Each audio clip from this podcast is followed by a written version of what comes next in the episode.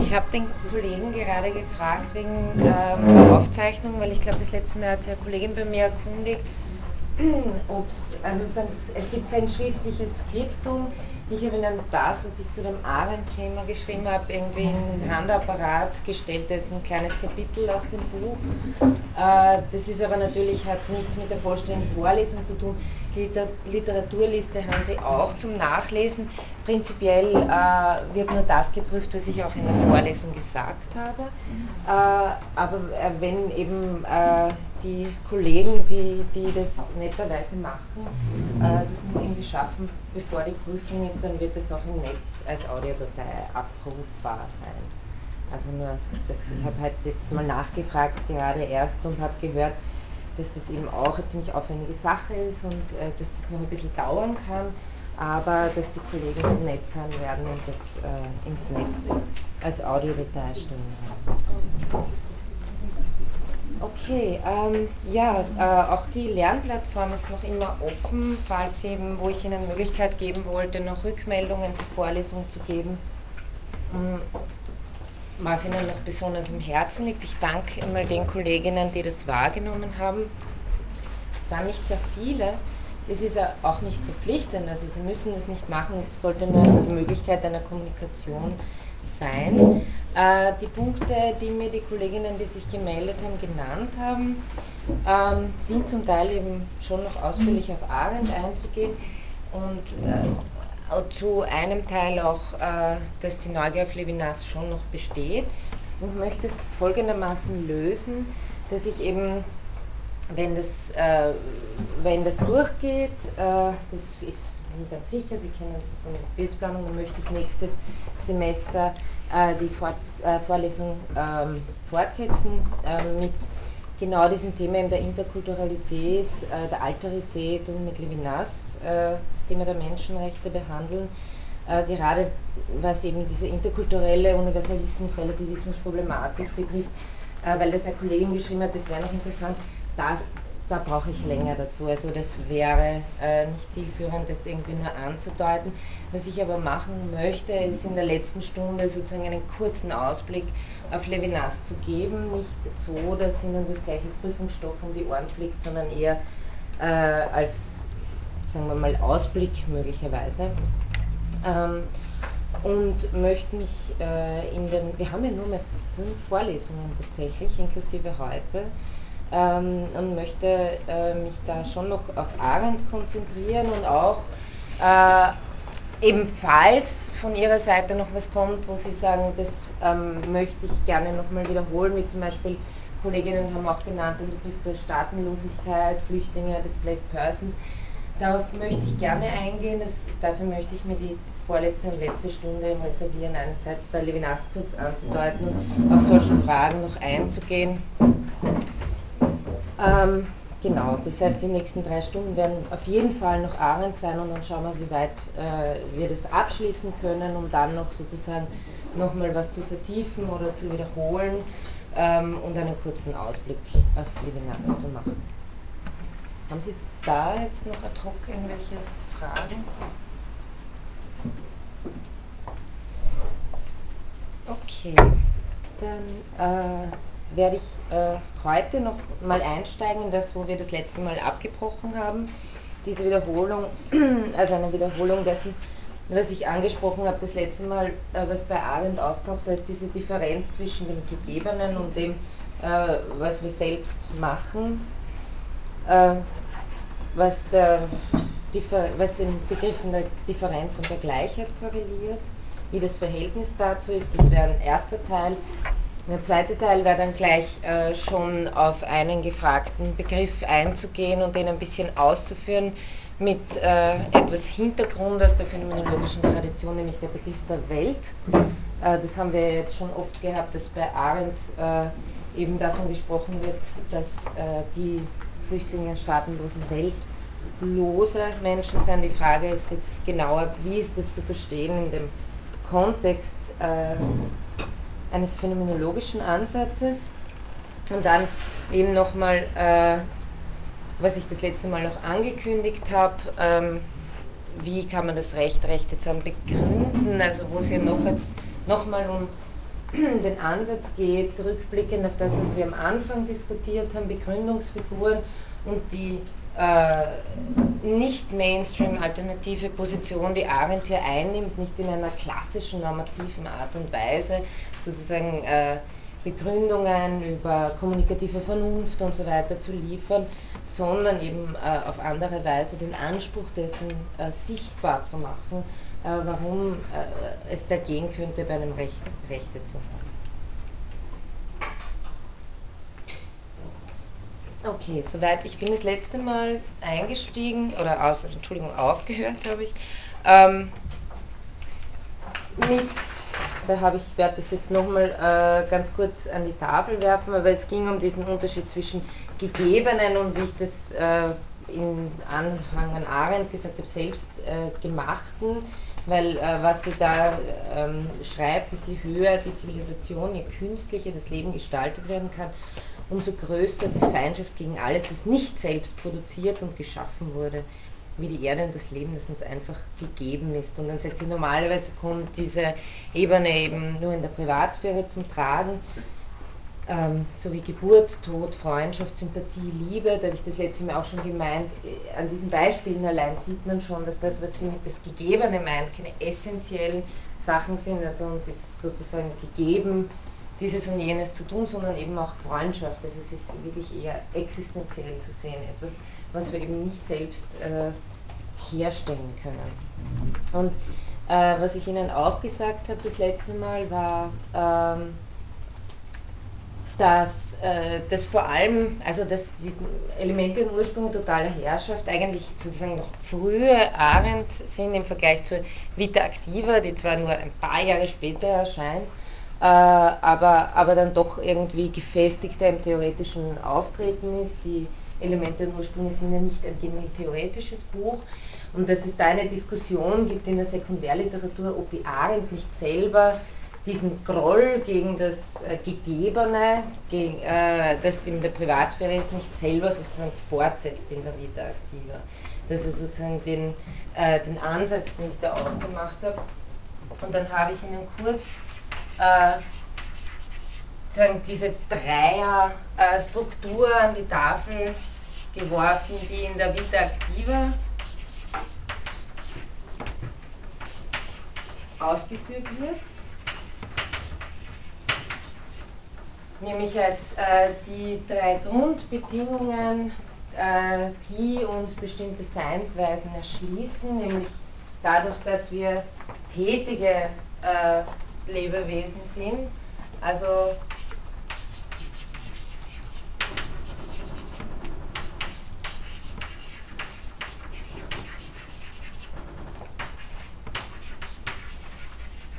das sind sozusagen äh, die äh, drei Grundtätigkeitsweisen, die Arendt herausarbeiten will. Ich habe gesagt, es geht um drei ursprüngliche Modi, wie uns Seiendes begegnet. Ähm, diejenigen, die schon was mit Heidegger zu tun hatten, äh, werden da sozusagen auch heraushören, dass das wie bei den Existenzialien läuft. Ähm,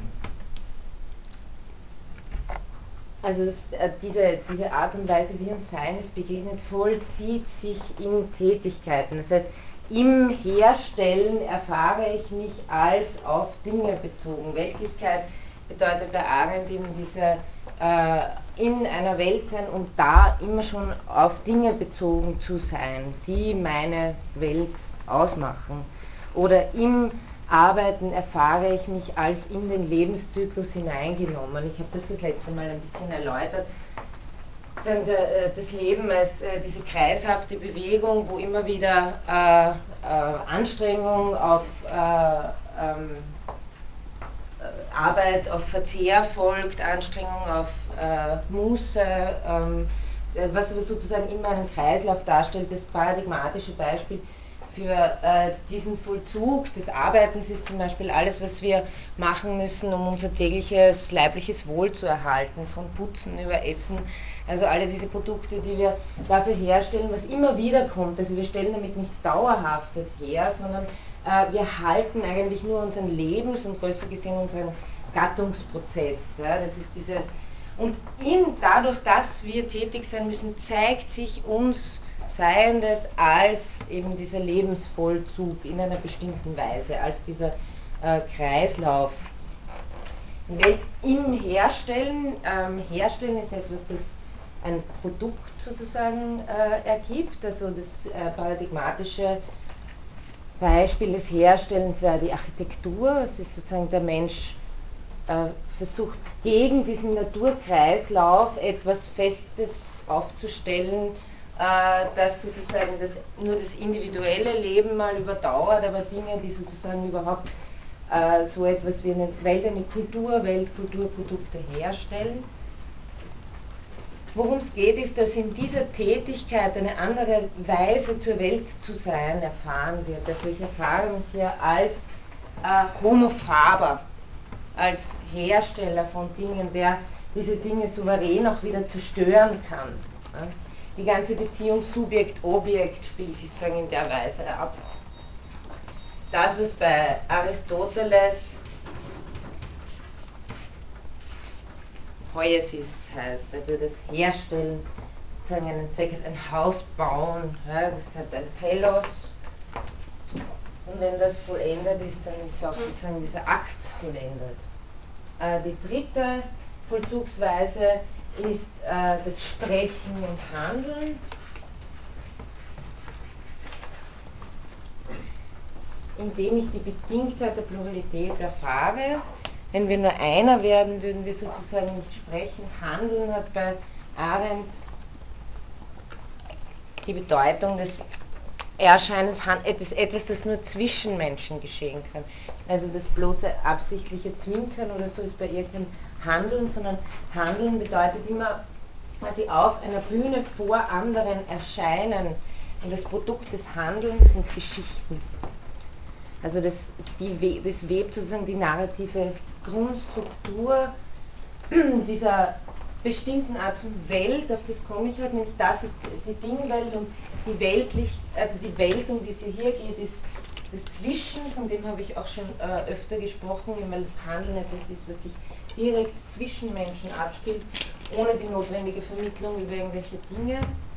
Und hat sozusagen eine eigene Seinsweise und äh, das ist eigentlich, wenn Sie das äh, in der Sekundärliteratur lesen, werden Sie meistens sehen, dass Arendt diejenige ist, die den Unterschied zwischen Poesis und Praxis, also dieses Vollzugs, äh, äh, vollzugsartige Tätigsein, das jetzt kein herstellendes Ziel hat, sondern als eine Praxis führt Aristoteles zum Beispiel an, die Ethik natürlich, aber das vergleicht er mit dem Kitterer-Spiel.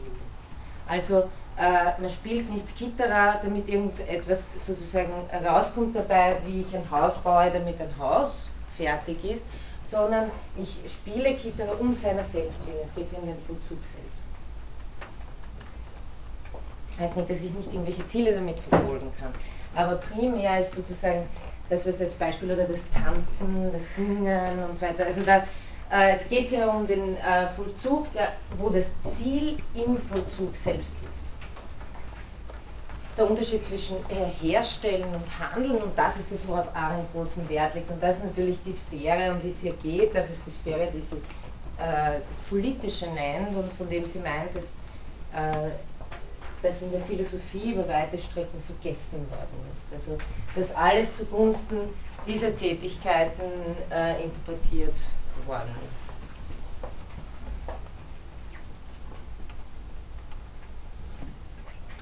Äh, jetzt habe ich, ja? Und was ist dann für Sie das Leben und das Arbeiten im Unterschied zum Herstellen? Das äh, Herstellen hat sozusagen ein, ein Produkt, das etwas, ein, ein, einen Bezugsmoment herstellt. Also das Klassische wäre, eben das Herstellen ist zum Beispiel auch notwendig, um dem Menschen einen Ort zu verschaffen. Sie sagt, der Mensch ist von Natur aus in der Natur heimatlos. Er ist sozusagen immer schon gleichzeitig auch Kulturwesen. Äh, das Herstellen ist eine selbstgeschaffene Welt, wohingegen das Arbeiten, ähm, Arbeiten hier wirklich nur in Bezug auf Erhaltung des Lebens im weitesten Sinne verstanden wird. Also das äh, hinterlässt nichts.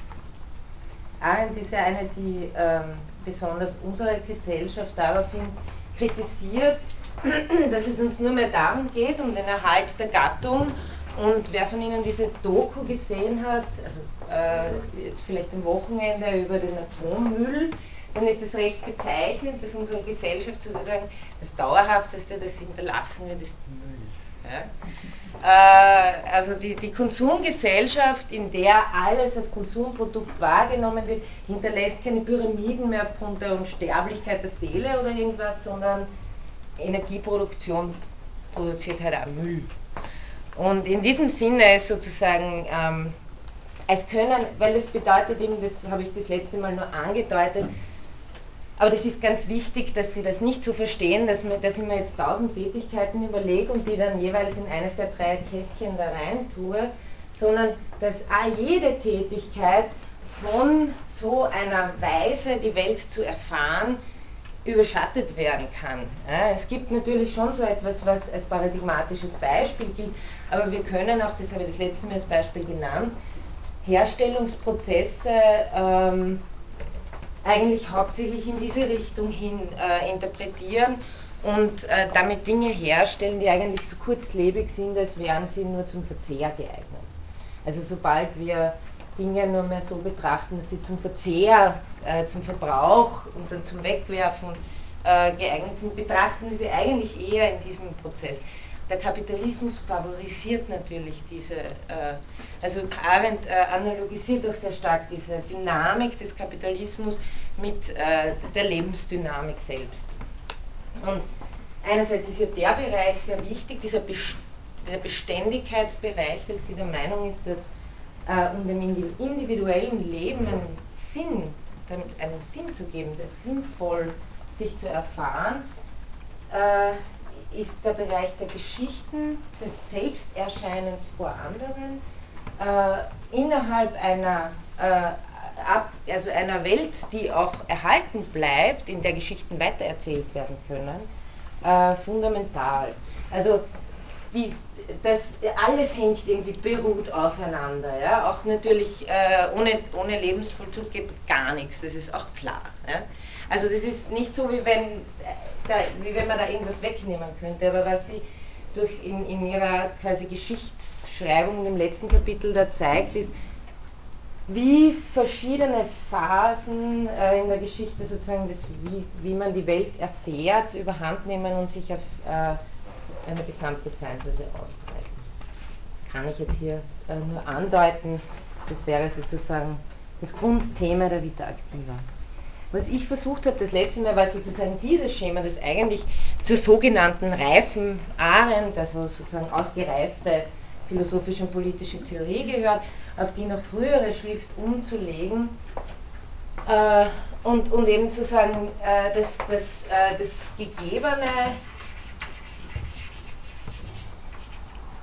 eher in diese, äh, in diese Sphäre spielt, wohingegen das, was wir als, wo wir uns als Zivilisationen, von denen sie da spricht, auszeichnen. Eher, also da habe ich geschrieben, selbst gemacht, ganz richtig, hat mir eine Kollegin darauf aufmerksam gemacht, das stimmt natürlich, dass man da aufpassen muss, dass das nicht zu sehr nur nach Herstellen klingt, weil Arendt geht es gerade darum, dass man den Handlungsbereich nicht äh, aufs Herstellen reduziert. Das ist hier jetzt ganz wichtig im Politischen, sie sagt, einen Staat in, in, einem Staat lebt man nicht, ein Staatsgefüge stellt man nicht her, so wie man in einen Sessel macht. Was aber, äh, wenn, es wird Ihnen auffallen, dass das natürlich sehr stark im Gegensatz zu, zu einer platonischen Sichtweise steht, wo man auch nur die Idee ja sozusagen äh, gegeben haben muss, damit man dann weiß, wie es ausschauen soll im Staat. Aber Arendt sagt, nein, äh, in, äh, also das Politische ist etwas, was eine andere Handlungsweise erfordert, als wenn ich bloß weiß, was rauskommt und stelle das her.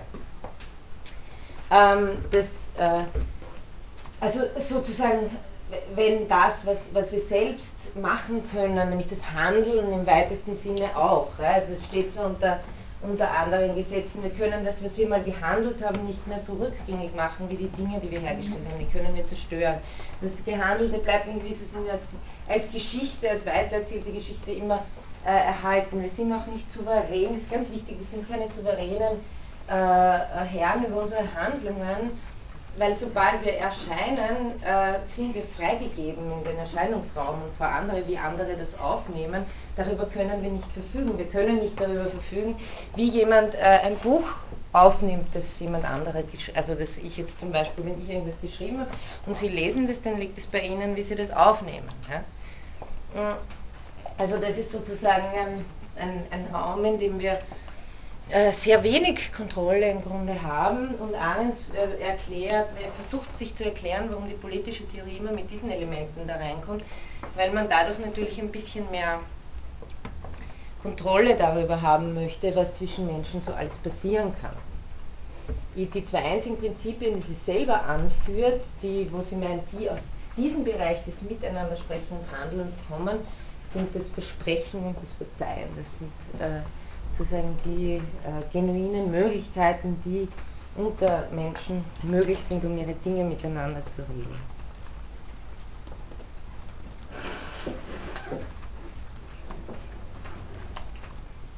Jetzt, ähm, worum, worum geht es da bezüglich äh, diesem äh, Gegebenen und, und, und dem, äh, was äh, wir selbst schaffen können?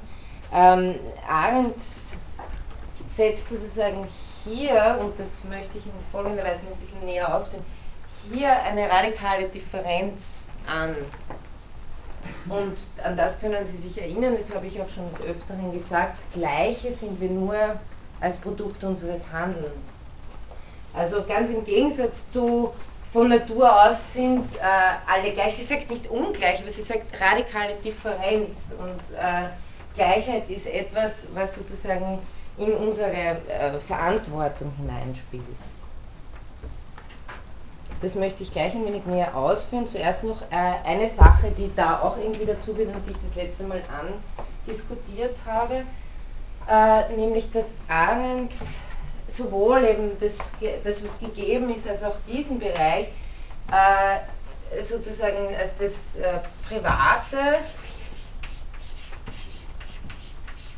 bezeichnet. Zum Teil gehört auch das dazu. Das Herstellen hat so eine Zwischenstellung, weil einerseits äh, ist das, was hergestellt wird, am, am Markt verkauft wird, äh, gehört sozusagen auch nicht in die Sphäre des, des Öffentlichen im Sinne von gemeinsam sprechen und handeln. Auf der anderen Seite, wenn man sagt, sozusagen, es ist irgendwie ein Raum notwendig, der hergestellt wird, damit darin auch gehandelt werden kann. Aber genuin die Sphäre des Öffentlichen ist, und es ist äh, phänomenologisch gesprochen, wenn Sie da jemand mit dieser Metapher der Helle kommt, die Helle des Öffentlichen, meint eben nichts anderes, als dass viele dorthin sehen. Also das ist kein geschützter Raum, sondern das sind die, die mögliche Aufmerksamkeit von der vielen oder aller. Das macht sozusagen die Helle dieses Erscheinungsra äh, Erscheinungsraumes aus, seinen Charakter als Bühne wohingegen das Private weniger der Bereich eben dieses aktiven sich Unterscheidens als auf einer Bühne sprechend handeln ist, sondern äh, der Bereich der Gegebenheit, der notwendige Raum der Dunkelheit, des Schutz vor der Helle der Öffentlichkeit. Das spricht sie äh, öfter so aus. Andererseits, das habe ich Ihnen auch gesagt das, das letzte Mal, da ist so eine problematische Sache auch drinnen, oder problematisierte, ich werde es ein bisschen versuchen zu erläutern, dass sie diesen Bereich als das Vorpolitische äh, beschreibt.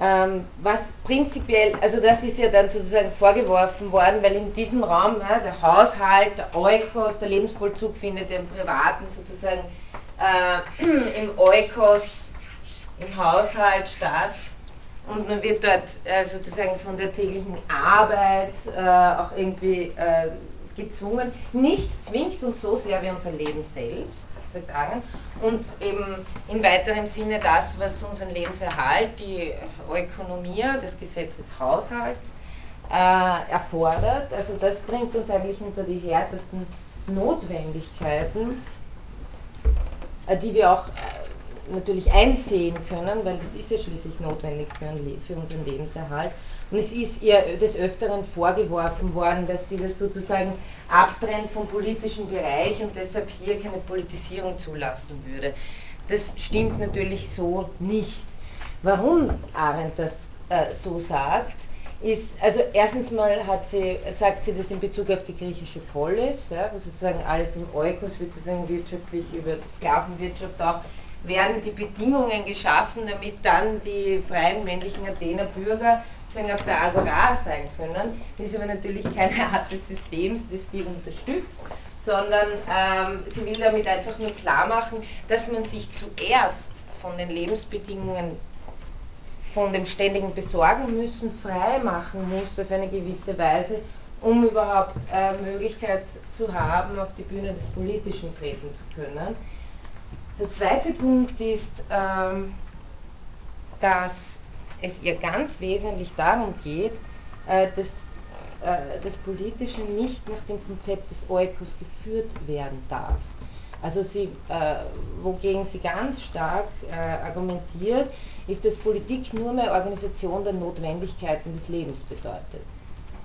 Also eigentlich genauso, wie wir es jetzt haben. Ja, also es geht eigentlich, also äh, Politik ist sozusagen mehr reagieren auf die Ökonomie und die diktiert ihre eigenen Notwendigkeiten im globalen Maßstab.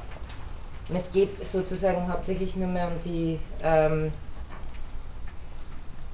ja, also eigentlich nur mehr um die, um die äh, notwendigen äh, Lebenserhaltungsbedingungen in höheren oder weniger hohen Standards. Ähm, und Arendt meint, das vergesse vollkommen die Handlungsdimension, die Dimension, die eigentlich im Politischen sichtbar werden sollte, nämlich und die allen zukommen sollte, nämlich äh, verschiedene Perspektiven auf Dinge im öffentlichen Raum aussprechen zu können, miteinander verhandeln zu können und dabei sozusagen sich selbst zeigen zu können. Das, das ist für Arendt äh, der Bereich, in dem überhaupt so nach Aristoteles sozusagen das, das Menschsein in höchster Weise verwirklicht werden kann. Das heißt, es ist jetzt vorgeworfen worden, dass es ihr damit äh, eben zu wenig um die soziale Frage gehe. Ich glaube aber nicht, äh, dass dass äh, das bei Arendt tatsächlich der Fall ist. Es ist eher umgekehrt in, in, einem, in einem Protokoll einer Diskussion, äh, geht sie mal ganz selbstverständlich davon aus und sagt, naja, klar, also äh, wohnen muss jeder so und so und so können, da braucht es ist kein politisches Thema, sondern es ist mehr oder weniger sowieso klar. Das heißt, sie hat eigentlich äh, sehr hohe Ansprüche diesbezüglich äh, was erfüllt werden muss, damit äh, sozusagen in äh, so etwas eingetreten werden kann, wie, eine Poli wie ein, ein, ein, politisches Sein. Aber worum es hier geht, ist, dass das Politische nicht vorrangig eben von einem großen, wie, wie, ein großer Haushalt behandelt wird. Denn das würde bedeuten, dass sozusagen die Logik des Haushaltes auch äh, die, die Politik bestimmt und die Logik des Haushaltes ist meistens Hierarchie und keine Gleichheit. Weil es gibt halt die Kleinen, die können nicht so verantwortlich sein und äh, die die Verantwortung übernehmen können, klassisch der Pater Familias. Es gibt die Verbundenheit nicht, nur, nicht durch eine gemeinsame Welt, über die man sich austauscht aus verschiedenen Perspektiven, sondern durch die Familie. Das heißt, äh, wenn man Politische wie einen großen Haushalt sieht, dann sieht man es eigentlich wie einen großen Menschen.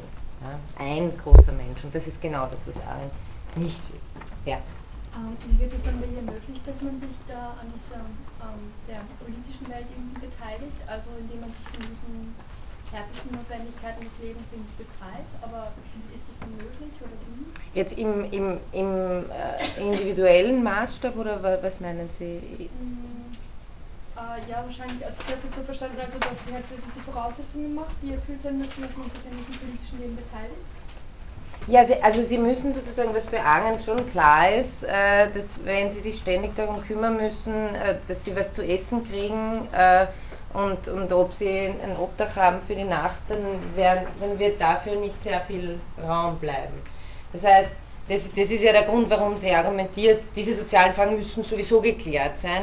Die dürfen aber nicht sozusagen, wir dürfen nicht dauernd nur über, über äh, den wirtschaftlichen Status äh, diskutieren, das darf nicht der einzige Inhalt dessen sein, sondern es muss darum gehen, dass wir, worum es geht, ist, dass wir das Politische wieder anders verstehen lernen, und deshalb greift sie sozusagen auf die griechische Idee zurück, nicht mehr ähm, so wie wir es halt jetzt sehen, als ein notwendiges Übel, das vielleicht eh besser durch irgendwelche Beamten erledigt werden könnte, weil ja eh nur mehr das tut, jeder so reagiert auf was, was von irgendwo vorgegeben wird, sondern dass wir es wirklich als einen, äh, im, im Sinne der, der, der Grassroots Activities und so weiter, dass wirklich jeder Einzelne sieht als einen äh, Bereich, in dem diskutiert werden kann, in dem äh, eben äh, über Dinge verhandelt werden kann, wo nicht nur organisiert wird. Politik ist nicht nur äh, bloße Organisation eines Haushalts. Ja.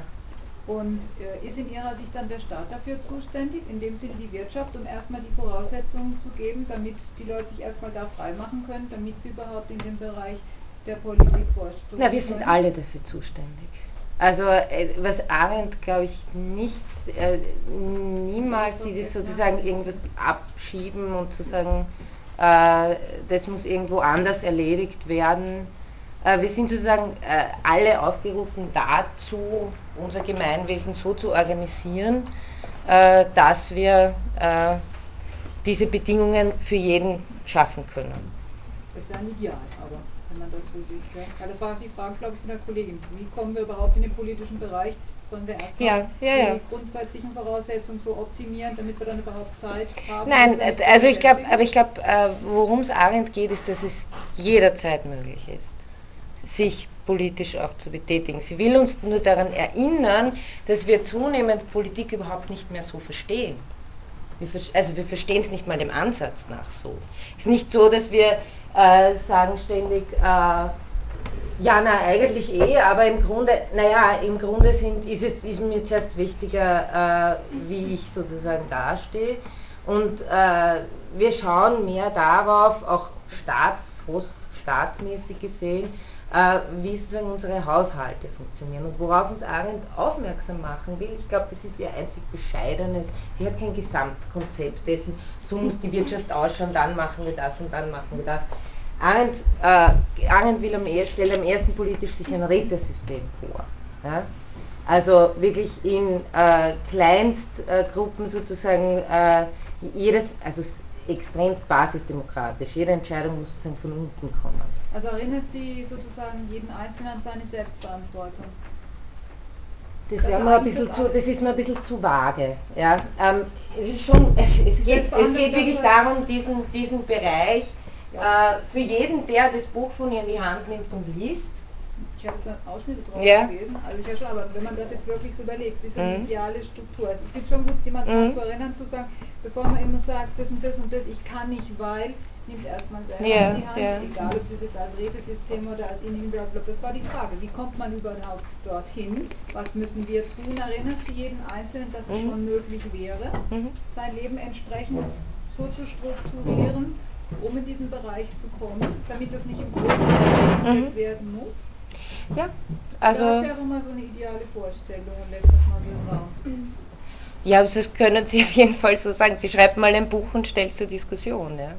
Also sie will kein, sie stellt es einfach mal zur Diskussion. Also was, was, was hätten Sie, mir, mir kommt so vor, als hätten Sie sozusagen was in der Hinterhand, wo Sie sagen... Ich habe nicht in der Hinterhand, ich habe nicht so, die Frage, war ja, die, ja. Frage ist schon die elementar, auf der einen Seite zu sagen, ja. natürlich muss man erstmal bestimmte Dinge voraussetzen, ja. damit man sich mit, wenn jemand von morgens bis abends arbeiten muss, hat er wahrscheinlich weniger Zeit, sich um politische Fragen zu kümmern, als wenn irgendwo die grundsätzlichen Voraussetzungen sind. Jetzt gibt es ja immer, immer die Diskussion, wer schafft diese grundsätzlichen Voraussetzungen, mhm. weil jeder ja immer der Meinung ist, ich könnte ja wenn und dann mhm. kommen tausend Dinge. Das mhm. ist jetzt bei ihr sozusagen, guck mal wieder zurück, mhm. sozusagen, dass sie das schon kritisch in den Raum, oder lässt sie es einfach mal sagen und sagen, naja, es wäre ihr, ihr, ihr, Oder ist sie so weit, dass sie, weil ich habe das mal in diesen auszugsweisen ja. Seiten da mal rausgegeben, wo drin ja. stand, ähm, man hatte immer ein Problem mit ihr oder hat sie zeitweilig als ähm, politisch, als eine politische Theorie, ihre Thesen politisch gesehen und kommt erst jetzt wieder dazu, dass oder später dazu, das jetzt wieder philosophisch zu mhm. betrachten, mhm. was natürlich ein anderer Blickwinkel ist. Mhm. Und ich meine, man muss ja auch immer noch den zeitlichen ja. Kontext dazu setzen, in der Zeit, wo sie ihre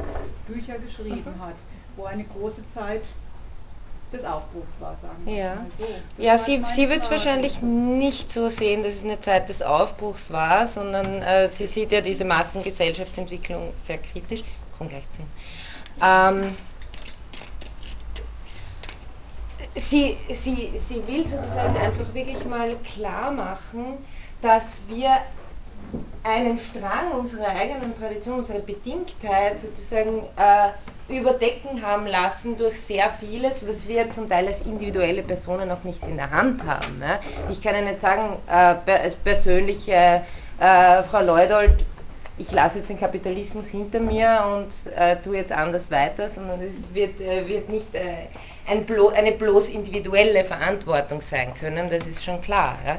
Äh, auf der anderen Seite hat sie sozusagen ganz im Namen der Pluralität äh, ihr Werk immer so gesehen, dass sie mal, dass sie sozusagen sagt, ich habe versucht darüber nachzudenken. Mhm. Sie sagt auch nie mehr bei der Vita Activa als ähm, äh, ich, ich, versuche darüber nachzudenken, dass wir haben möglicherweise einen ganz großen Erfahrungsschwund und ich liefere euch keine Rezepte.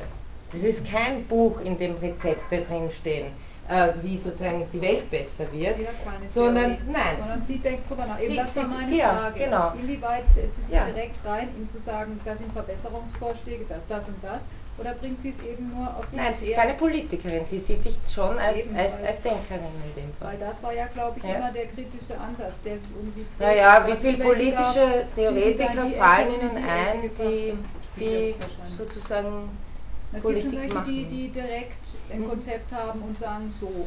Und ja. es gibt welche, die stellen das einfach mal in den Raum, was ich mhm. persönlich gut finde, was den mhm. Einzelnen dazu zwingt, mal darüber oder auch nicht zwingt, dazu mal nachzudenken. Ich glaube, Arendt gehört zu denjenigen, die sagt, äh, ich habe versucht, über das nachzudenken äh, und äh, alle, die es lesen wollen, sollen etwas damit machen können.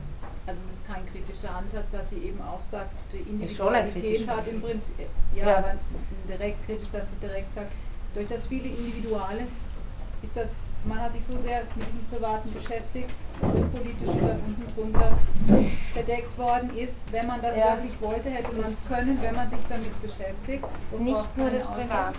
Es ist nicht nur privat im Sinne von mein privates Gehalt, sondern äh, es, es geht hier um eine ganze Wirtschaftsform, es geht hier um eine ganze Seinsweise der, der, der kapitalistischen Konsumgesellschaft. Es geht hier darum, dass alles, was wir produzieren, sozusagen nur mehr das, äh, dem, dem äh, Lebenskreislauf unterworfen ist. Es geht darum, das, was Foucault mit Biopolitik bezeichnet hat, das ist eine Organisation von Leben, äh, geht viel mehr als um andere Dinge. Also es geht hier viel mehr als bloß äh, um, weil genau das ist, was Arendt sagt, genau das ist schon die Sichtweise, dass wir uns als vereinzelte Einzelkämpferindividuen irgendwo sehen, die dann einen Staat äh, haben, den sie hin und wieder mal wählen, der ihnen was organisiert. Ihre Idealform, das kommt immer wieder in dem Revolutionsbuch, ist zumindest die amerikanische Revolution. Ähm, nicht die französische eigentlich, sondern die amerikanische äh, in denen sozusagen Leute, die auch äh, gearbeitet haben, ähm, also die haben ja auch, waren ja auch, äh, ja auch sozusagen, etwas bedurft dessen, dass man einen eigenen Staat errichtet, sich nur unabhängig zu erklären, damit ist es ja nicht getan. Also es ging ja eher darum, also sozusagen wirklich ein Gemeinwesen zu schaffen. Das hat zumindest am Anfang äh, nach Arends Aussagen und in, glaube ich, sehr äh, glaubhaften Thesen da recht lebendig funktioniert, sozusagen eine, eine allgemeine Beteiligung am Gemeinwesen. Jetzt, Kollegin, habe ich schon lange. Ja, es war jetzt eh nochmal, also eigentlich ähm, darauf, ich glaube, es mhm. wird jetzt eh schon alles gesagt. Also ich habe jetzt nicht, ähm, also so von der kritischen Position her, was natürlich schon irgendwie sehr wertvoll ist, also weil sie da überhaupt einmal diese Notwendigkeit der Kritik irgendwie aufzeigt und ja irgendwie also sehr genau, glaube ich, auch darauf hindeutet, dass er wo die Kritik irgendwie ansetzen könnte. Also weil wir vorher gesagt haben, ähm, Also dass sie davon redet, von diesen ökonomischen Zwängen und von dieser Beschleunigung der kapitalistischen mhm. Logik und so weiter, die es dann auch so unmöglich machen, sozusagen nur diese Perspektive aufzumachen, die sie halt zeigt, also dass es da Bedingungen gibt, die erfüllt sein müssen, dieses politische Leben einzutreten und so weiter.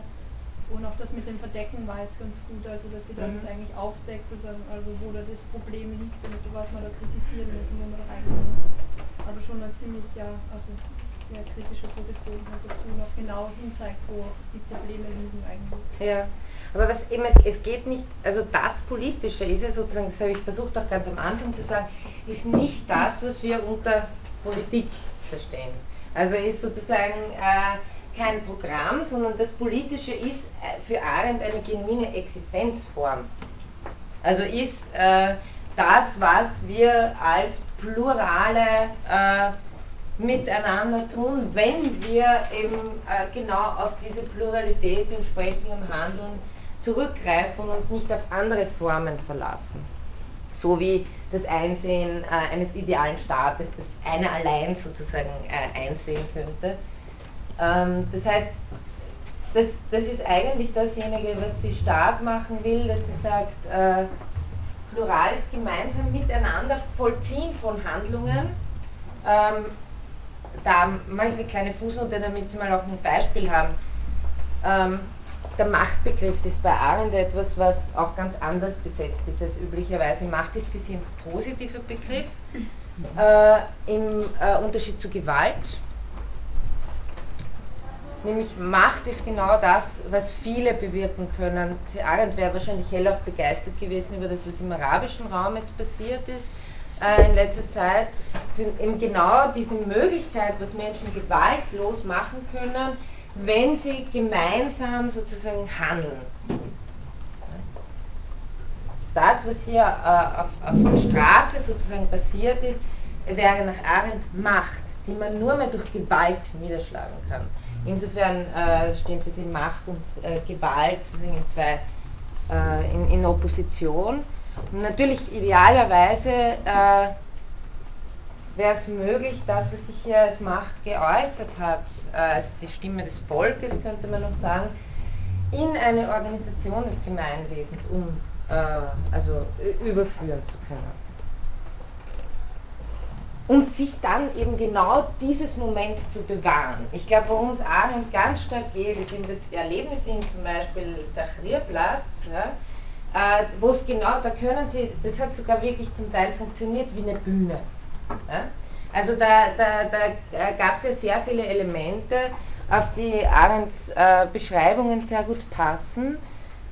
Ähm, und worum es ihr geht, ist dieses Moment lebendig zu halten und es nicht nur als sozusagen als ein kurzes, äh, wahrscheinlich dann eh sinnloses Aufblitzen, weil die werden schon eingeholt werden von ihren wirtschaftlichen Schwierigkeiten, bla bla bla. Ja? Äh, sozusagen das äh, sich zu erhalten als die Art und Weise, was das politische sein kann. Also das, was jetzt in Ägypten passiert, dieser sozusagen runde Tisch, den die jetzt im Moment gerade Zum Beispiel, ja, ja, ja, ja. Das ist dieser Pluralismus, den sie eigentlich ja. möchte. Einfach mal alle dorthin und alle wieder aus ihrem ja, ist dann doch Politik machen. Ja, und da sehen Sie zum Beispiel auch, das hat jetzt nichts damit zu tun, dass diese Leute nicht äh, sehr viele Tätigkeiten täglich verrichten müssen, um überleben zu können. Also äh, das ist sozusagen, äh, entsteht, auch kann auch aus einer Situation heraus äh, entstehen, die sich äh, auch kombiniert sozusagen mit äh, dem, wir wollen ein besseres Leben haben. Aber das wäre nie passiert, wenn sozusagen nur nur darum geht. Arendt sagt, wenn es darum geht, äh, das Leben am besten zu erhalten, dann ist eigentlich eine Diktatur besser als eine Demokratie, weil in einer Diktatur funktioniert das sozusagen besser. Braucht man nicht so viel ständig reden über alles, braucht man nicht so viel diskutieren, Kompromisse schließen und so weiter, sondern man baut das, was notwendig ist, man macht das, was notwendig ist und dann äh, funktioniert das eigentlich auch im Klappen. Also äh, die, ja, da ziehen sich dann aber die Menschen auch ins, ins Private zurück. Die ja, genau, genau, da wird auch der genau. sozialistischen genau. Zogen sich die Leute ins Private zurück und optimierten mhm. das, weil sie gar keine Möglichkeit zur Pluralität hatten. Genau, und das sagt im Arendt auch genau, ein totalitäres Regime hat genau auch die Absicht, diesen Raum zu zerstören. Das kann man ja auch jedes Mal sehr schön beobachten. Und genau da wird einem die Möglichkeit zum Handeln äh, systematisch weggenommen. Ja? Aber ist Pluralität nicht auch da, dass eigentlich das Handeln trotzdem quasi verhindert? Eher, also ich meine, es ist ja genau die Gemeinsamkeit und die Masse und die Macht gibt es ja, wenn alle ein Gemeinsames vertreten. Mhm. Und die Pluralität ist ja, das Sprechen funktioniert gut, aber zum Handeln kommen ist ja dann ziemlich verzögert durch die Pluralität, oder? Ich, ich, bin mir nicht sicher. Also wenn Sie sich anschauen, was zum Beispiel in Ägypten passiert ist, dann äh, war klar, dass sich die Leute dort, zum, also dass sie zum Teil aus sehr verschiedenen äh, Gruppierungen kommen und dass es nicht notwendig war, dass sie zuerst sozusagen, sie haben eins gehabt, was sie, was sie, was sie wollten, aber das heißt nicht, dass sie nicht über viele Dinge äh, verschiedene Ansichten hatten und was man sozusagen auch gehört hat, war, dass gerade an diesem Platz sehr viel diskutiert wurde und eben hoffentlich auch weiter wird. Ja? Äh, dass das eben noch lange nicht heißt, äh, dass, dass man nicht über viele Dinge verschiedener Ansicht ist, um nicht in einer bestimmten Weise auch trotzdem handeln zu können. Also ich glaube, das, das kann, das, das muss sozusagen nicht immer nur in der Deliberation stecken bleiben. War da, glaube ich, ganz gut sichtbar.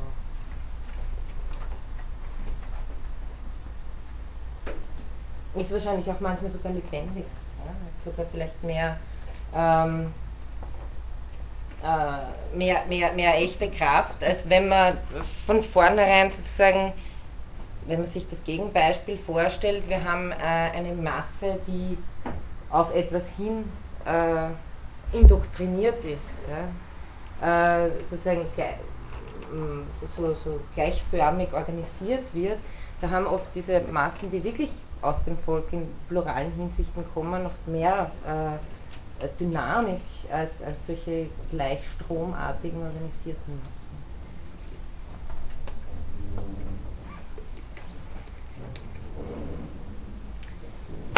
Ähm, ja, so, steige ich jetzt ein am besten?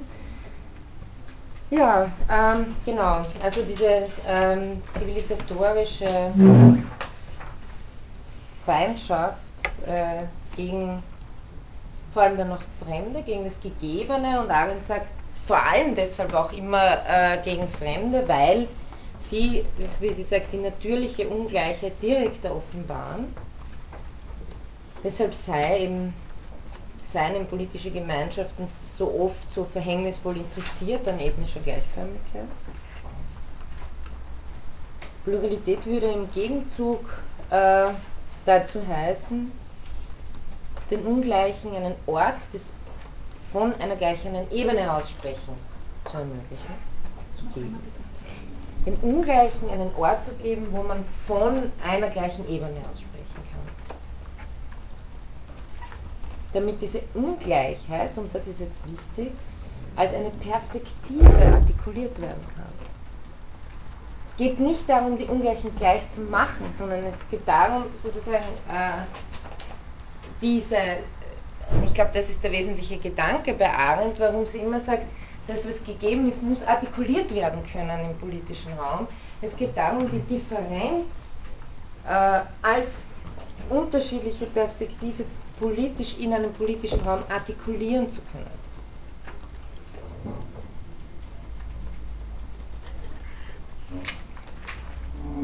Und Arendt meint doch, dass diese Differenz zeigt uns auch eine Grenze des Handelns an.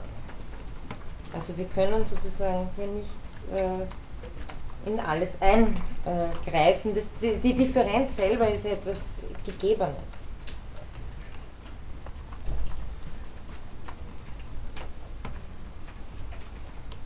Genau, da sind die erste Spalte bei ihr. Genau ja, ähm, was, was ich erreichen möchte dann am Ende sozusagen ist, dass sichtbar wird, dass das keine, äh, dass, dass das nicht äh, auseinanderdividierbar ist. Dass genau die Gefahr dann entsteht, wenn man es auseinanderdividiert. Denn was bedeuten jetzt Ungleichheit und äh, Differenz im Gegensatz zu dieser gemachten äh, Gleichheit? Wie sind, sie ein, wie sind das, äh, das, diese beiden Paare in ein Verhältnis zu setzen und warum meint Arendt, dass sie gerade im, im klassischen Menschenrechtsbegriff äh, nicht ins rechte Verhältnis gesetzt worden sind, in ein verstellendes Verhältnis gesetzt worden sind. Arendt meint eben, dass dieses Menschenwesen, das Abstrakte des Menschenrechtsbegriffs, ähm, wie wir schon des Öfteren gesagt haben, eben äh, ein, ein, sehr allgemeines Menschsein heißt, das gerade diese Differenzmomente, die Alteritätsmomente nicht aufzeigt. Ich zitiere sie jetzt, das ist eine längere, noch wichtigere Passage, ich werde das wiederholen. Dieses abstrakte Menschenwesen, das keinen Beruf, keine Staatszugehörigkeit, keine Meinung und keine Leistung hat, durch die es sich identifizieren und spezifizieren könnte, ist gleichsam das genaue Gegenbild des Staatsbürgers, dessen Ungleichheit und Differenziertheit dauernd innerhalb der politischen Sphäre vor dem großen Gleichmacher aller Unterschiede der Staatsbürgerschaft selbst eingeebnet werden. Also äh, der Staatsbürger selber wäre äh, der oder diejenige, die ähm, durch alle möglichen Spezifitäten, Individualitäten, Einzigartigkeiten, Unvergleichbarkeiten, äh, Differenzen geprägt ist, aber eben immer in dieser Spannung steht zwischen äh, dem, was wir uns als Gleichheit schaffen und dem, was wir als Differenzen sind. Und genau das ist sozusagen im abstrakten Menschenrechtsbegriff nicht enthalten. Genau diese, äh, das abstrakte Menschenwesen hier hat keine Differenz, ist nicht als alteritär different gedacht, weshalb es natürlich auch kein Spannungsverhältnis zwischen dem Gleichheitsmoment des, der, der ähm, selbstgeschaffenen Gemeinschaft als äh, Gleicher mit gleichen Rechten und äh, der radikalen Differenz, die äh, jeder von uns mitbringt, aufweist.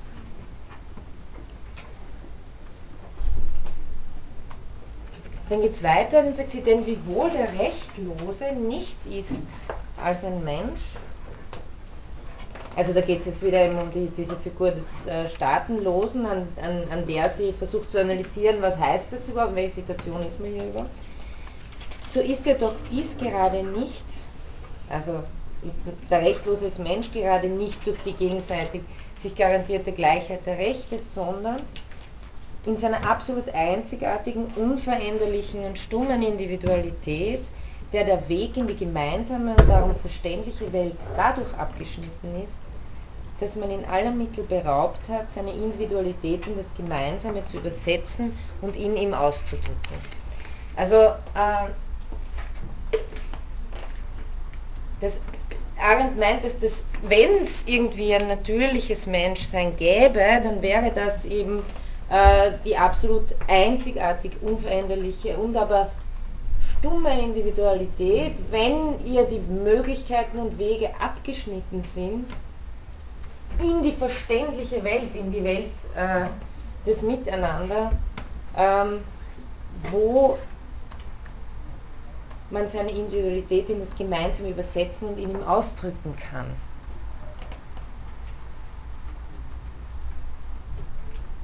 Also den Rechtlosen, die Rechtlose hat man aller Mittel beraubt, um dieses Individuelle in einer politischen Gemeinsam, in eine politische Gemeinschaft zu übersetzen. Kurz, ähm, was heißt jetzt übersetzen? Übersetzen heißt einfach äh, als Gleiche sozusagen eine Perspektive artikulieren. Das heißt, ja.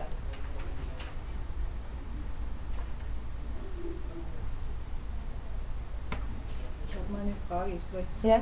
bleibt davon, aber sie hängt das alles an dieser Problematik des Staatsbürgers und des staatenlosen, rechtlosen an auf dieses ganze Problematik habe ich das Ganze jetzt nicht, ne? Ja, das habe ich, ich jetzt zusammen die, die Tabelle, geworfen. So ich ja. verstehe. Ich habe immer noch einen ein Gedanken im Hintergrund, also den habe ich jetzt wirklich, wo, wo mir einfällt, es gibt aber auch Länder, in denen die Menschen gar kein Interesse daran haben, zu dem Staat zugeteilt werden, weil sie aufgrund ihrer Kultur eh über verschiedene Staaten verteilt sind.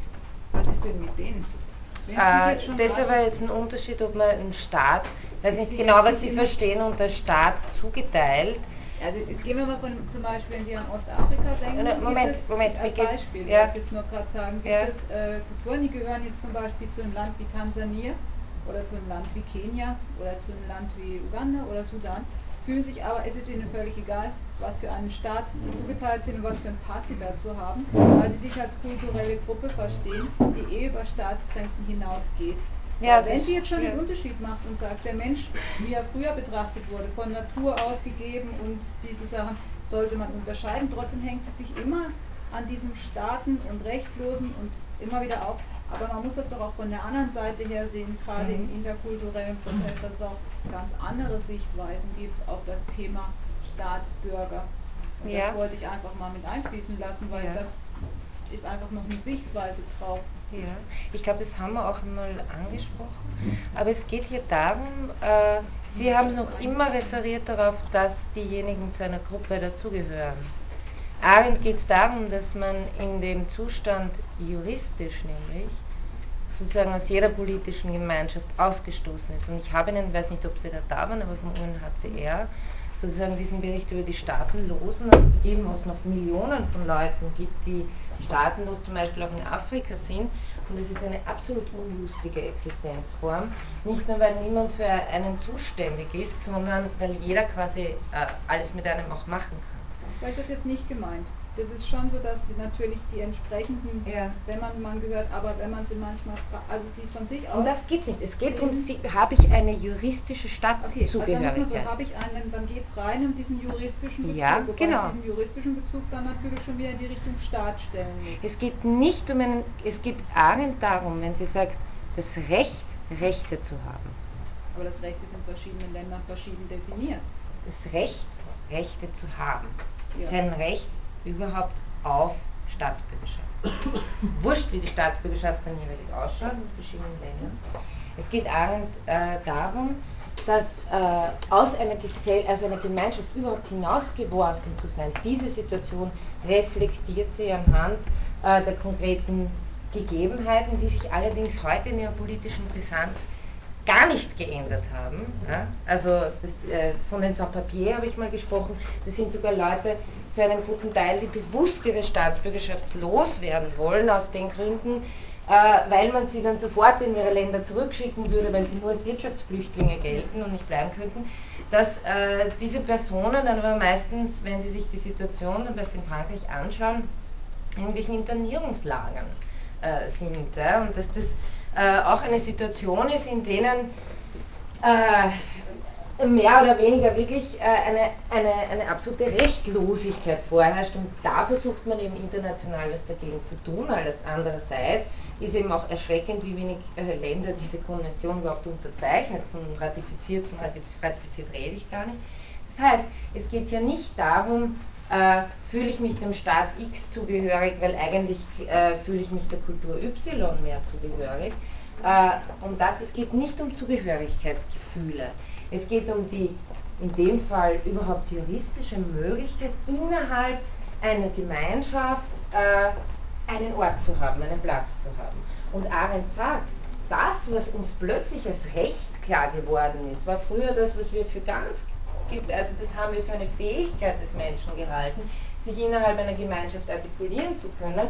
Jetzt auf einmal müssen wir es als Recht einfordern, weil wir gesehen haben, dass es eine, weil diese Situation fragil ist, weil wir gesehen haben, dass offensichtlich Zustände erzeugt werden können, in denen Menschen aus jedem Rahmen rausgeschleudert werden. Ganz egal, ob sie sozusagen, äh, also die, die Minderheitenfrage be, be, bespricht sie ja vorher auch, aber Minderheiten haben einen rechtlichen Status innerhalb eines Landes. Hier geht es wirklich um, die, um den Status des keinen rechtlichen Status mehr haben. Das ist, das ist der Punkt, um den es hier geht. Deswegen, ähm, das ist sozusagen der äh, rechtlich aus jeder Gemeinschaft äh, hinaus komplementierter Mensch, hinaus Mensch, der, wie sie dann sagt, das ist eigentlich der, der in der Menschenrechtserklärung auftaucht.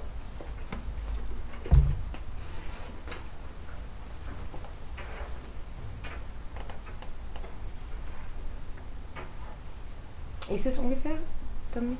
Ich werde mal ja? drüber nachdenken. Ja? ja.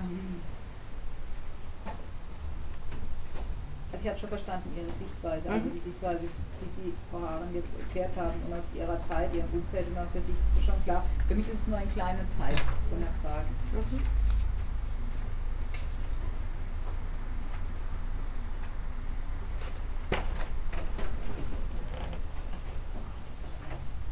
Das heißt, ähm, um, auf, um auf dieses Zitat nochmal zurückzukommen,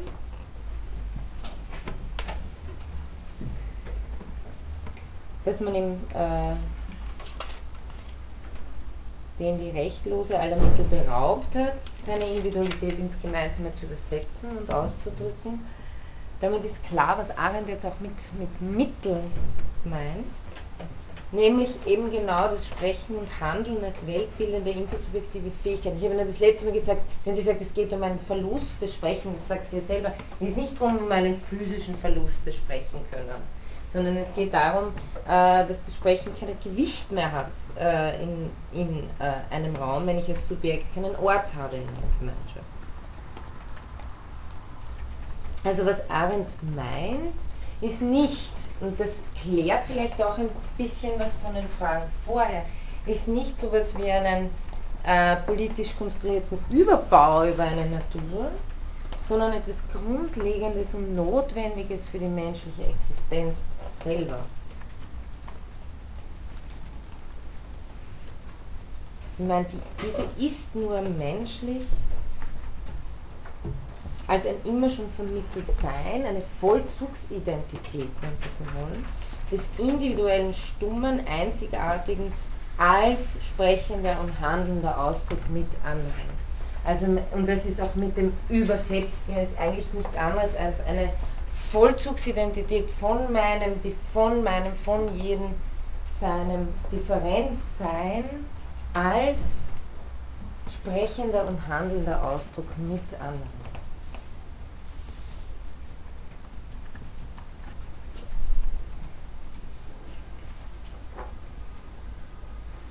Und genau aus dem Grund geht es jetzt Arendt weniger äh, darum, dass es äh, in irgendeiner Weise abzugrenzen oder aufzuwerten oder abzuwerten oder irgendwas, sondern äh, zu zeigen, dass äh, die Dimension des Gegebenen allein eine ist, die äh, nicht nur schützenswert ist, aber die als äh, nicht sich vollziehen könnende, es nicht sich unter anderem in einer politischen Gemeinschaft vollziehen könnende, äh, eine ist, die radikal gefährdet ist, also sozusagen immer auf dem Weg ist, dann nur mehr als dieses sogenannte bloße Leben dazustehen.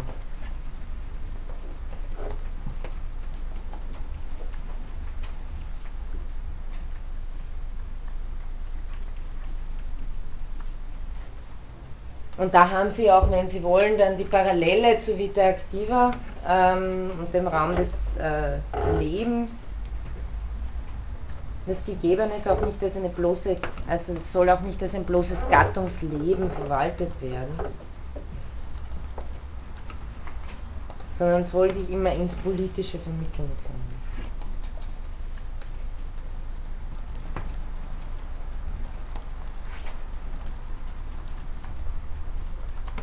Da könnte man sagen, die Arendt von Elemente und, Urs äh, Elemente und Ursprünge totaler Herrschaft ähm, würde sagen, dies ist notwendig, damit sozusagen nicht die Situation diese, äh, dieses ausgelieferten bloßen Lebens entsteht, sondern letztendlich in den Konzentrationslagern aller äh, Gemeinschaftlichkeit säuberlich entkleidet äh, vernichtet werden kann.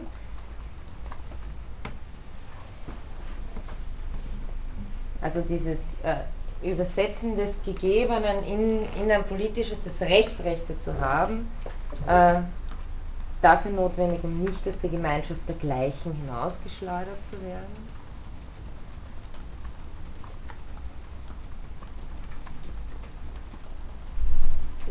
Und die Arendt Vita Activa würde sagen, äh,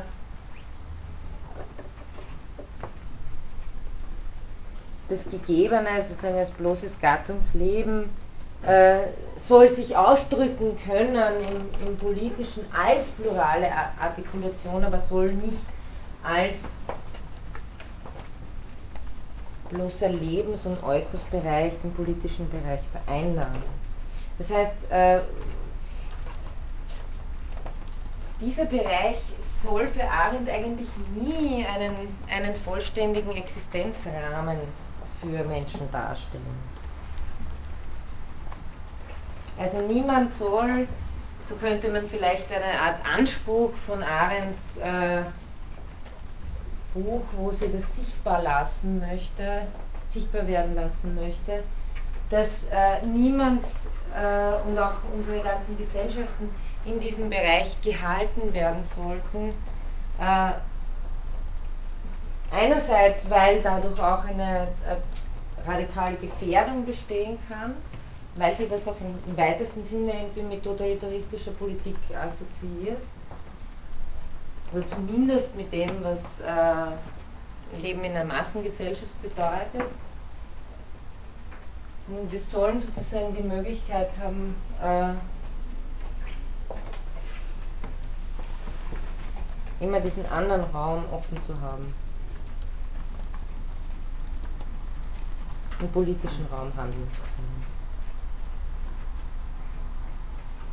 Weil das auch ein Kollege das letzte Mal nachher noch angesprochen hat, das ist auch ein wichtiger Punkt. Äh, das steht natürlich ganz im Gegensatz zu einem liberalen Politikentwurf, wo man anfangs vielleicht denken könnte, ja, das kennen wir ja, das Private wird vom Öffentlichen getrennt. Ähm, ein liberaler Entwurf äh, hat die Absicht, das zu tun, um eben unterscheiden zu können, was auch den Staat nichts angeht. Ja? Also äh, die klassischen äh, Menschenrechte wie Abwehrrechte sind äh, liberale Rechte.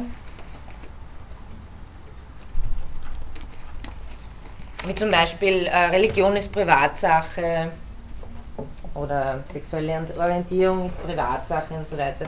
Also das ist natürlich eine, eine Seite des Liberalen. Auf der anderen Seite gehört äh, zur liberalen Politik auch oft äh, die wirtschaftsliberale Politik dazu. Muss nicht sein. Aber es hat natürlich ähm, auch den Gedanken, dass man sagt, das Private ist der Bereich, wo ich sozusagen meinen Wirtschaftsbereich habe und darin soll sich der Staat möglichst nicht einmischen. Also das ist äh, diese äh, klassische Trennung, das Private wird abgegrenzt, um einen eigenen Entfaltungsbereich zu gewähren. Also um Privatinteressen auch irgendwie in einem Bereich entfalten zu lassen, wo sich der Staat nicht einmischen soll.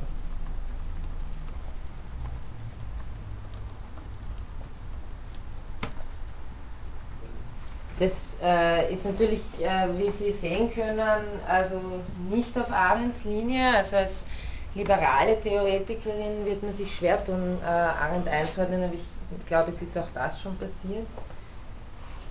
Ähm, ja, aber ich habe auch schon gehört, ja, die ist ja so liberal, also von eher äh, linker Seite. Aber das geht ja gar nicht, wenn, sie, wenn der Staat, es gibt ja keinen Staat, der irgendwo steht bei ihr und ja. von sich irgendwas vom Genau. Ja, ja, nein. Aber sie wundern sich, was sie alles lesen oder hören über Arendt. Also äh, einerseits, also sie hören dann von konservativerer Seite, sie sei äh, so links und sie hören von linker Seite, sie sei konservativ oder zum Teil liberal. Ähm, also es kommt jeweils auf die Perspektive drauf an. Aber sie arbeitet so viel von da, fundamental, grundsätzlich. Ja, würde ich auch sagen. Ich würde auch sagen, man wird, sich, man wird sich eben die Zähne ausbeißen, wenn man Arendt da irgendwo äh, einordnen möchte. Ich glaube aber schon, was man wirklich deutlich sagen kann, ist, dass sie anti, also, äh, antiliberal im Sinne von äh, äh, Schutz von Privatinteressen und so weiter. Worum sie geht, ist, dass das, das Private schon, also als, als der geschützte Bereich und der Schutz vor dem Öffentlichen, von dem, was nicht äh, die Helle der, der Helle der Öffentlichkeit ausgesetzt werden soll, in diesem Sinne ist es schon äh, für äh, den Schutz des Privaten, aber gleichzeitig für das unbedingte Erscheinungsrecht äh, dessen, äh, was Menschen sind und tun. Also es ist ganz dagegen, dass sich äh, Privatinteressen sozusagen als eigener Bereich absondern und vom Öffentlichen zurückziehen. Das ist, äh, das ist sozusagen das, was sie als eine nicht wünschenswerte Entwicklung. Dann müsste man ja die Feindweise trennen, das kann man ja gar nicht. Ja, oder? genau. Mensch kann sich ja mit dieser Einheit eigentlich Genau, aber, sie, aber das ist sozusagen das, was, was politisch kann das ja trotzdem sehr wohl passieren. Also dass man äh, gewisse Bereiche abtrennt, indem man, das, indem man politisch den Staat eben nur als äh, Ordnungsmacht versteht und äh, alles andere ins Private verlegt. Äh, Sie sehen ja auch am Menschenrechtsbegriff. Arendt hat ja wirklich äh, am wenigsten einen abwehrrechten Menschenrechtsbegriff, sondern ganz im Gegenteil. Also wo eben die, der liberale Menschenrechtsbegriff ähm, eher auf Abwehrrechte abstellt gegen den Staat.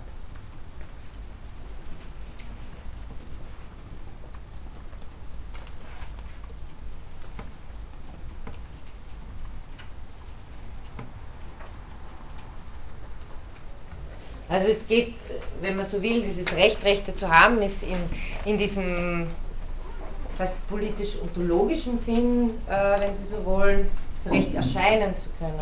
Auf, auf, das Recht überhaupt, äh, so einen öffentlichen Raum zu haben und in dem erscheinen zu können. Womit sie natürlich nicht die 15 Minutes of Fame meint, das ist auch klar. Ja? Also es geht da nicht darum, ähm, weil äh, das ist ja so, sozusagen, äh, das gehört eher in den Bereich der Konsumgesellschaft. Ne? Da, wird, da ist auch Raum sowas wie ein äh, leiblich entstehendes Bedürfnis, das man dann halt hat und auf der anderen Seite das konsumiert wird und das äh, eine sehr kurze Lebensdauer hat. Also um das geht hier nicht.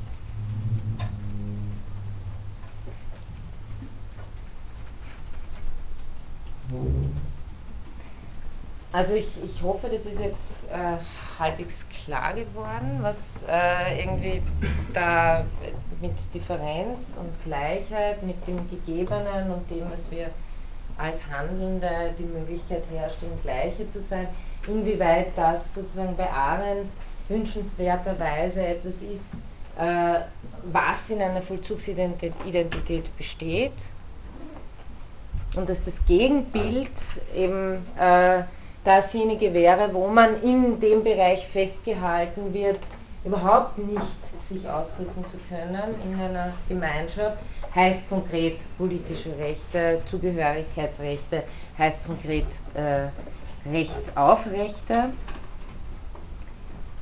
Und jetzt ist vielleicht auch klar, warum, äh, beziehungsweise ich werde das jetzt äh, auch noch erläutern, wir beginnen in der letzten Viertelstunde, was das bedeutet, dass Arendt äh, von der Weltlosigkeit spricht, wenn man in diesem Fall zurückgedrängt ist, äh, der bloßen stummen äh, Individualität, die darauf reduziert ist. Warum sie da von Weltlosigkeit spricht und was das um Welt und Weltlosigkeit, wie sie die Begriffe hier verwendet. Ähm, man kann da durchaus sagen, dass Arendt eine Art Engführung von geschichtlichem und ontologischem äh, Argument betreibt in ihrer Analyse. Deswegen möchte ich Ihnen eben ein bisschen diesen ontologisch, ich würde eher noch meinen phänomenologischen Hintergrund erläutern. Wenn Arendt mal sagt, äh, dass diese Rechtlosen ihrer Weltlichkeit verlustig gegangen sind, dann äh, erkennt man zuerst mal eines, dass sie mit dem äh, Weltbegriff primär mal einen der menschlichen Setzung, der Entgegensetzung gegen die Natur meint, denn wie gesagt, es ist nicht so gemeint, das ist glaube ich ohnehin klar, genauso wie es nicht um den physischen Verlust der Stimme geht, geht es nicht um den äh, Verlust der Welt.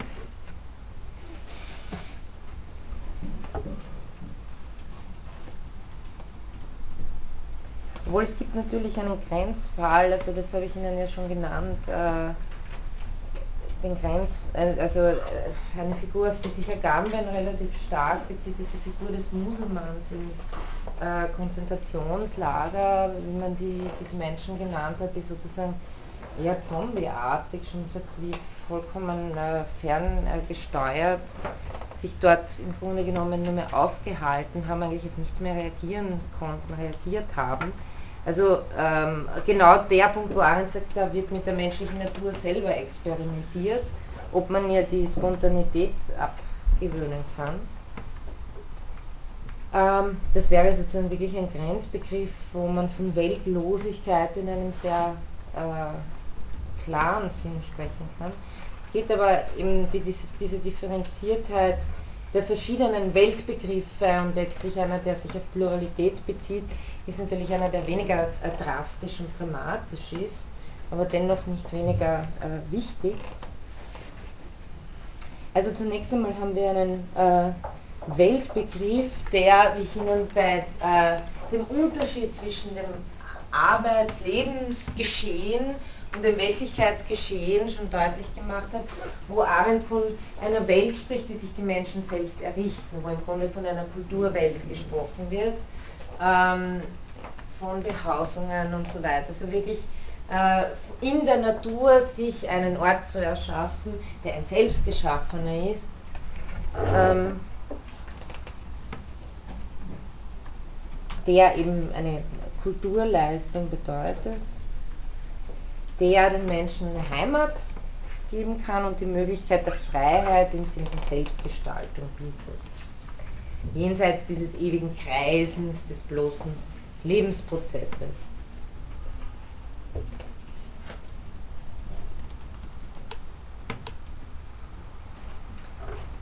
Ähm, ich möchte dafür ein bisschen äh, zurückgreifen, wieder auf Heidegger. Ich meine, der ganz allgemeine philosophische Weltbegriff ist natürlich der äh, der Gesamtheit aller Dinge überhaupt. Äh, um den geht es nicht, oder auch bei Husserl ist der Weltbegriff der Horizont, der Horizonte, also dieses und so weiter. Ja, nicht nur über das, was ich wahrnehme, von dem, was ich weiß, das immer und so weiter gehen. Also die äh, Gesamtheit aller Dinge, die Gesamtheit dieses und so weiter. Was hier aber wichtig ist, ist vor allem äh, der Weltbegriff der Phänomenologie im Sinne von Martin Heidegger.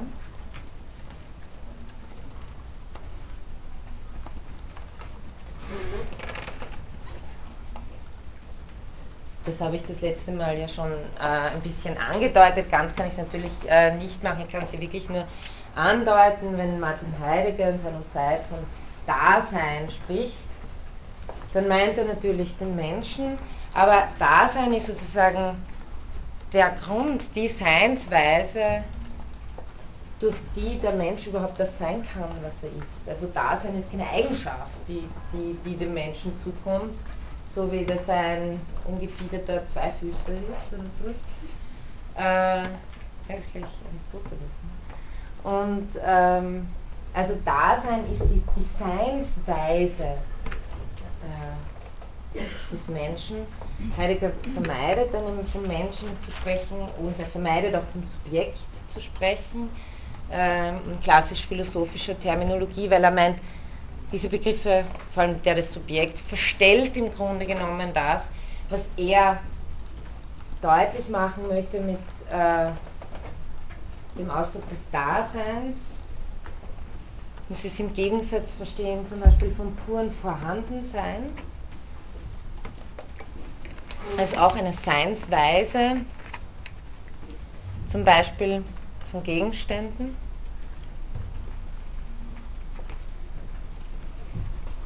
Aber der Mensch ist nicht bloß vorhanden, sondern der Mensch, wie Heidegger sagt, ist das Sein, das Da. Er ist ein seinsverstehendes Wesen.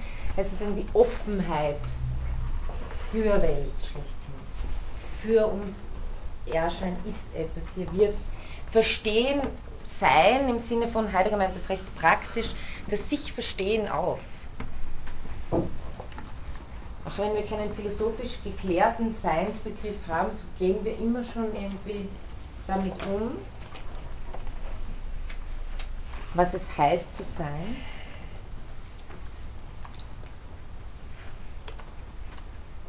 Sogar wenn wir uns als Vorhandenes auslegen und damit eigentlich missverstehen, verstehen wir uns in einer gewissen Weise. Das heißt, wir sind immer schon seinsverstehend. Und für Heidegger ist es ganz wichtig, dass wir wesentlich eigentlich, äh, das gehört äh, für Heidegger zu, zu einer Grundstruktur des Daseins dazu, dass es sich missversteht, dass es sich falsch auslegt. Nicht als dieses ursprüngliche Offensein, sondern sich vielmehr missversteht als etwas bloß Vorhandenes, sich selbst objektiviert sozusagen.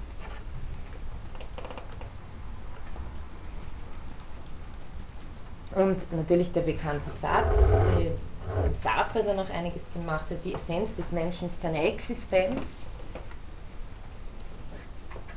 Das Wesen des Menschen ist, dass er existiert, dass er sich immer auf etwas hin entwirft. Ich habe Ihnen das schon mal begonnen zu erläutern diesem Geworfenheitsentwurfspaar. Also existieren heißt einerseits sich nicht selbst erschaffen haben und auf der anderen Seite auf etwas hin immer entworfen sein. Das gehört wesentlich zu dieser Offenheit dazu.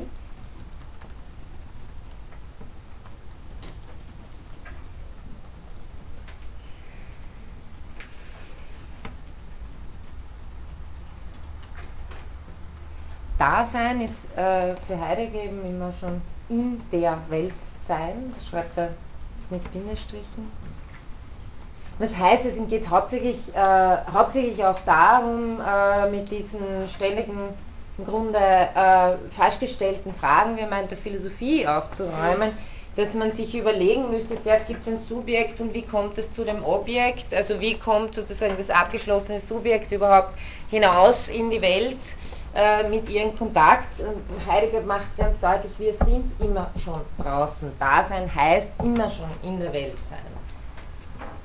Theoret das theoretische Interesse ist immer erst nachträglich, äh, in der sich äh, Menschen fragen, wie sie denn als Subjekt irgendwie ein Wissen von ihren Objekten überhaupt haben können. Im Grunde sind wir mit der Welt immer schon vertraut. Was ganz wichtig ist, ist, dass Heidegger sozusagen den kognitiven Grundzug umdreht in einen praktischen.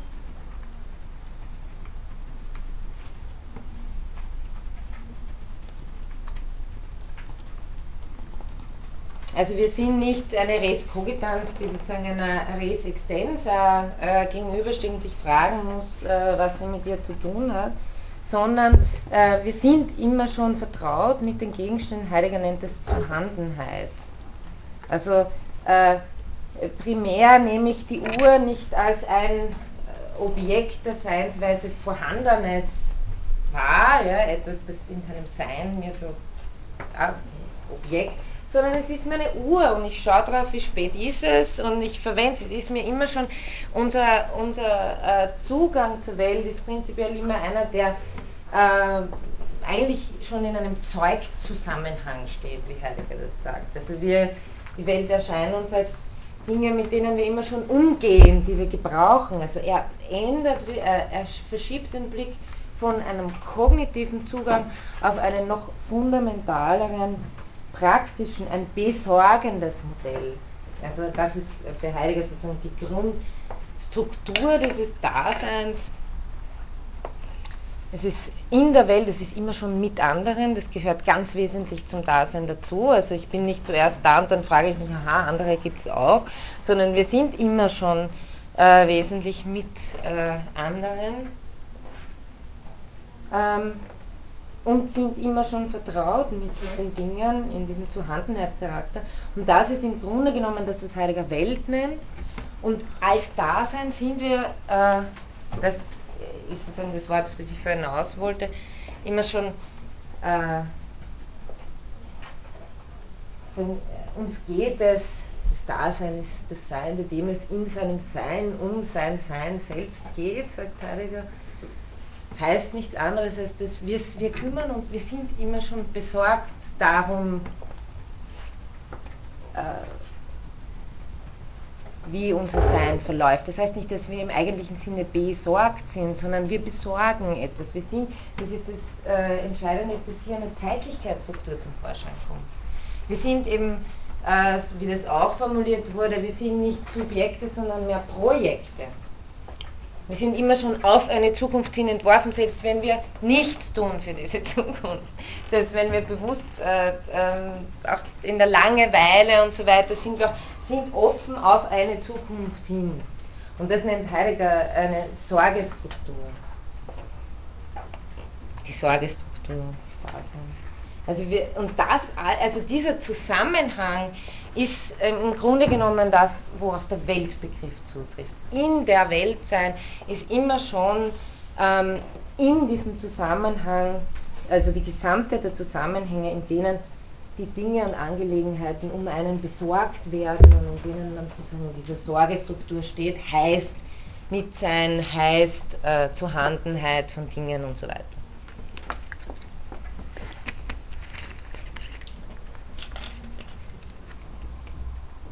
Also Heidegger nennt das auch eine Umwelt.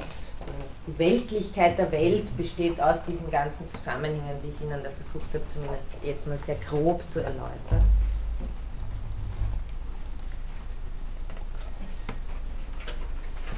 Und ähm, ein wesentlicher Punkt, an dem Arendt, Arendt übernimmt das alles mehr oder weniger. Also das äh, können Sie im Hintergrund sozusagen, äh, ist es bei ihr immer präsent, diese Art und Weise, wie sie eben den Weltbegriff gebraucht, ähm, die Art und Weise, wie sie davon spricht, dass wir uns durch gewisse Tätigkeiten Seinsweisen erschließen. Ein ganz bekanntes Beispiel bei Heidegger, in dem er auf Kierkegaard zurückgreift, ist eben die Angst, ist auch äh, eine Weise, in der das Dasein vor sich, vor das Nicht gebracht wird, aber im Grunde vor sich selbst gebracht wird, indem ihm klar wird, dass es eben auf eine radikale Zukunft hin offen ist, dass es, wie Sartre sagt, dass es frei ist auch, das sagt Heidegger auch. Ein Zustand, also ein, eine Befindlichkeit, wie Heidegger sagt, in der sich das Dasein als es selbst bewusst wird und nicht in der Alltäglichkeit, in der es normalerweise eingefahren ist, sondern in der ihm sozusagen bewusst wird, dass es nichts anderes als diese Entwurfsstruktur ist. Die Angst ist etwas, das uns die Welt unheimlich erscheinen also hier können Sie aus diesen Strukturen, die bei Heidegger vorkommen, ein bisschen etwas, äh, also sehr viel Entscheidendes dafür gewinnen, wie man Arendt richtig verstehen kann. Es geht nur darum, und das werde ich das nächste Mal beginnen zu erläutern, dass Arendt ähm, zwar ähm, sehr viel von der Grundstruktur übernimmt, aber einen wesentlichen, bei einem wesentlichen Punkt einhakt und den kritisiert und sagt, wo sie übrigens nicht die einzige ist, aber sie ist eine derjenigen, die das besonders äh, umfassend ausgeführt hat. Heidegger missinterpretiert die grundlegende Rolle, die das Mitsein äh, spielt. Also Heidegger sieht die, das werde ich das nächste Mal noch ein bisschen andeuten, Heidegger sieht die Formen des Mitseins meistens eher als eine uneigentliche Form des Existierens, als eine Form, wo sich das Dasein eher verkommt. Und wie Sie ahnen können, ist bei, bei Arendt genau das Gegenteil. Also im Mitsein ist es, wo das Dasein zu sich selber kommen kann, wo es erscheinen kann vor anderen, wo eben dieser Daimon, den ich selbst nicht und mein, mein Selbst, das Selbstsein, das bei Heidegger ein bewusstes auf den Tod hinlaufen ist, ein sich bewusst äh, machen, dass der Sterblichkeit ist bei Arendt ein sich bewusst machen des Anfangen Könnens in der Gemeinschaft. Also da äh, nimmt sie sozusagen sehr viel von Heidegger, aber dreht es dann um. Okay. So, vielen Dank für die Diskussion. Es ist gut, wenn Sie mich unterbrechen. Das können Sie gerne jederzeit machen. Haben Sie jetzt noch Fragen irgendwie?